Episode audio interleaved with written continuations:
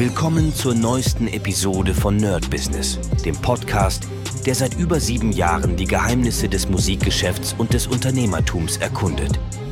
Dein Gastgeber, die Sade, führt dich durch eine Welt voller Musik, Business und inspirierender Interviews. Bereit, das Business in der Musik zu rocken? Lass uns eintauchen. Hi Leute und herzlich willkommen zu einer neuen Folge vom My Business mit Medisat. Heute wieder quick and dirty, weil einfach unendlich viel zu tun ist. Gerade heute ähm, sehr krass äh, viel. Es ist Samstag, Sonntag auch nochmal, also Recordings, Producings, äh, hier eine, eine Idee, die nächste Idee. Also es ist wirklich sehr, sehr viel los. War einfach in der Woche jetzt so viel zu tun, was ich das gar nicht richtig äh, auf eine andere Zeit schieben konnte. Hab, wie schon erwähnt, in den letzten paar Tagen einfach extrem viele Sachen zu tun. Manche sind Collab-Sachen, manche sind nicht Collab-Sachen. Ich habe noch ein sehr wichtiges Thema, über das ich mit euch sprechen will. Das werde ich aber machen, wenn ich ein bisschen Zeit habe, weil im Moment ist einfach nicht einfach nicht die Zeit dafür. Und sobald ich ein bisschen mehr Luft habe, will ich mit euch über ein wichtiges Thema sprechen, über ein paar Regeln und Verordnungen, die jetzt demnächst kommen, wo wir uns, äh, ja, müssen wir mal gucken, wie es aussieht, auch gerade für Podcasts, auch gerade für freie Meinungsäußerungen. Das wird auf jeden Fall sehr interessant sein. Ich meine, Podcast auch zur Musik ist ja trotzdem immer eine mein freie Meinungsäußerung. Und da müssen wir mal gucken, in welche Richtung das Ganze tendiert. Auf jeden Fall, wer relativ viel YouTube guckt und sich da ein bisschen mit dabei ist, der wird schon wissen, um was es geht. Aber heute soll es um meine Woche gehen. Wie gesagt, war ziemlich voll, war auch gut voll. Also ich merke, es sind schon äh, coole Sachen dabei. Dann, was ich jetzt ab nächste Woche wieder habe, ist so eine Art ähm, Sounddesign-Kurs, den ich auch über die Akademie Media gebe. Das war ein, ist eigentlich dasselbe wie der EMP-Kurs, den ich gegeben habe, der Producing-Kurs, aber kürzer und noch ein bisschen spezifischer vom Thema. Da bin ich gerade dabei mir. Und da muss ich wirklich sagen, es ist hammermäßig gut, bestimmte Sachen gekauft zu haben und vielleicht gar nicht die Zeit gehabt haben, das zu konsumieren. Und zwar habe ich mir vor, und das ist drei, vier Jahre her ungefähr, vielleicht sogar fünf, und zwar ähm, School of Bass mit AU5 und Serum Masterclass. Und beide bringen mich jetzt sehr, sehr weit nach vorne, weil gerade die Serum Masterclass geht darum, dass wir Serum uns angucken in diesem Kurs, gucken, wie man Synthesizer baut, was es für Optionen gibt. Und das ist so der, der Grundsynthesizer. Man kann sich nicht alles angucken, sondern wir werden uns auf Serum stürzen und das wirklich komplett auseinandernehmen. Und da ist natürlich so ein ultra nerdiger Kurs perfekt dafür. Habe ich mir gestern schon reingezogen, muss aber auch sagen, es war gar nicht so spät, aber das ist halt schon so viel Information, dass ich echt weggepennt bin. Das war echt Wahnsinn. Ich gucke mir das an und merke, wie ich immer mehr wegdöse. Naja, da muss ich auf jeden Fall gucken, dass ich das mal am Mittag gucke und nicht unbedingt äh, am Abend, wenn ich schon sowieso leicht, leicht müde bin. Aber grundsätzlich hammermäßig cool und immer wenn ich sowas habe, wenn ich irgendwie eine Weiterbildung habe oder irgendwie in ein neues Projekt oder ich kann es euch gar nicht sagen, bin ich der Erste, der anfängt, okay, welche Classrooms oder Masterclasses habe ich denn, die ich jetzt benutzen könnte dafür. Also, und wie immer, bei diesem Serum war es genauso. Ich habe auch noch etwas von, ich glaube, Lehr-DVD war das oder Lehrkurse.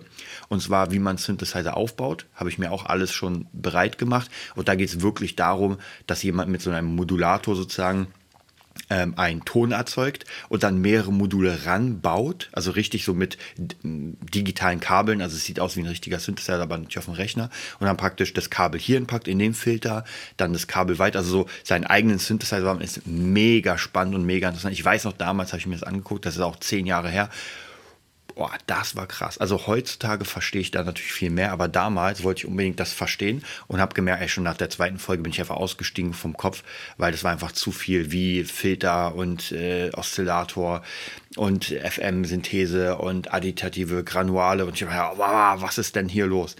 Und jetzt mittlerweile, dadurch, dass ich das relativ oft benutze, das Ganze auch das, ähm, das Vok Vokabular, ist halt mega interessant, dass ich genau weiß, über was sie reden und kann es natürlich dann in meine Kurse auch integrieren. Also hier ist mein Tipp auch natürlich, versucht irgendwie so weit wie möglich immer mal wieder ähm, zu gucken, ob ihr es schafft, euch so eine Art Bibliothek aufzubauen von Kursen und immer, wenn ihr das dann braucht, wieder zurückzuholen. Ich habe auch vor zwei, drei Tagen habe ich mir wieder mal den Kaigo-Kurs angeguckt, also die Kaigo Monthly, mittlerweile heißt der Studio, war auch mega cool, weil da sieht man einfach, wie er äh, seine sage ich mal, EDM Tropical Sounds macht und was seine Ideen dahinter sind. Und das finde ich immer ganz wichtig, denn diese YouTube-Sachen, ich habe euch schon mal gesagt, YouTube ist zwar cool, Und das ist cool mal zu sehen, ah, okay, jetzt baut der schnell was innerhalb von 20 Minuten zu einem krassen, keine Drill- oder Trap-Song.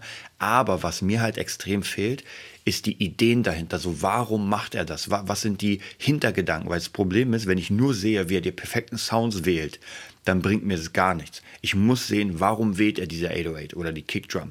Warum nimmt er diese Snare? Warum nimmt er diese Effekte da drauf? Weil ansonsten kann ich sie zwar kopieren, aber es kann sein, dass die dann nicht geil klingen und ich keine Ahnung habe, warum das so ist. Ähm, deswegen bin ich ja auch jemand, der gerne bei YouTube äh, meine Formate länger macht. Bei mir ist ja mal eine Stunde wie und ich weiß, das ist für die meisten einfach zu lang. Aber am Ende macht das den besseren Produzenten aus, wenn er sich wirklich damit beschäftigt. Und gerade diese ganzen Kurse, die ich auch mache, auch zum Thema Mixing, Mischen, das sind ja Sachen, die ewig gehen. Als kleines Beispiel bei Nail the Mix, das ist so eine Plattform, wo man praktisch Mixe bekommt und äh, die mixen soll. Dann reicht man sie ein, man kann auch Preise gewinnen und am Ende gibt es dann eine Session, wo die den Song mischen live und das dauert einfach mal knapp acht bis neun Stunden. Die machen aber mal wieder Pausen, aber grundsätzlich reden sie, also das wird komplett breit getreten.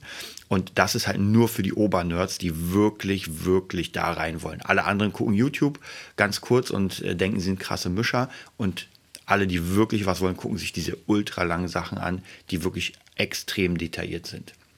So, das war's heute leider auch von mir. Ich muss weitermachen. Ich wünsche euch ein mega geiles Wochenende. Nächste Woche habe ich wieder ein bisschen mehr Zeit und dann werden wir ein kleines bisschen mehr Zeit miteinander verbringen. Bis dann. Das war's für heute bei Nerd Business, dem Podcast, der dir zeigt, wie du in der Musikbranche durchstartest. Wir hoffen, du hast wertvolle Einblicke gewonnen und Inspiration für deine eigene Reise gefunden. Vielen Dank, dass du dabei warst.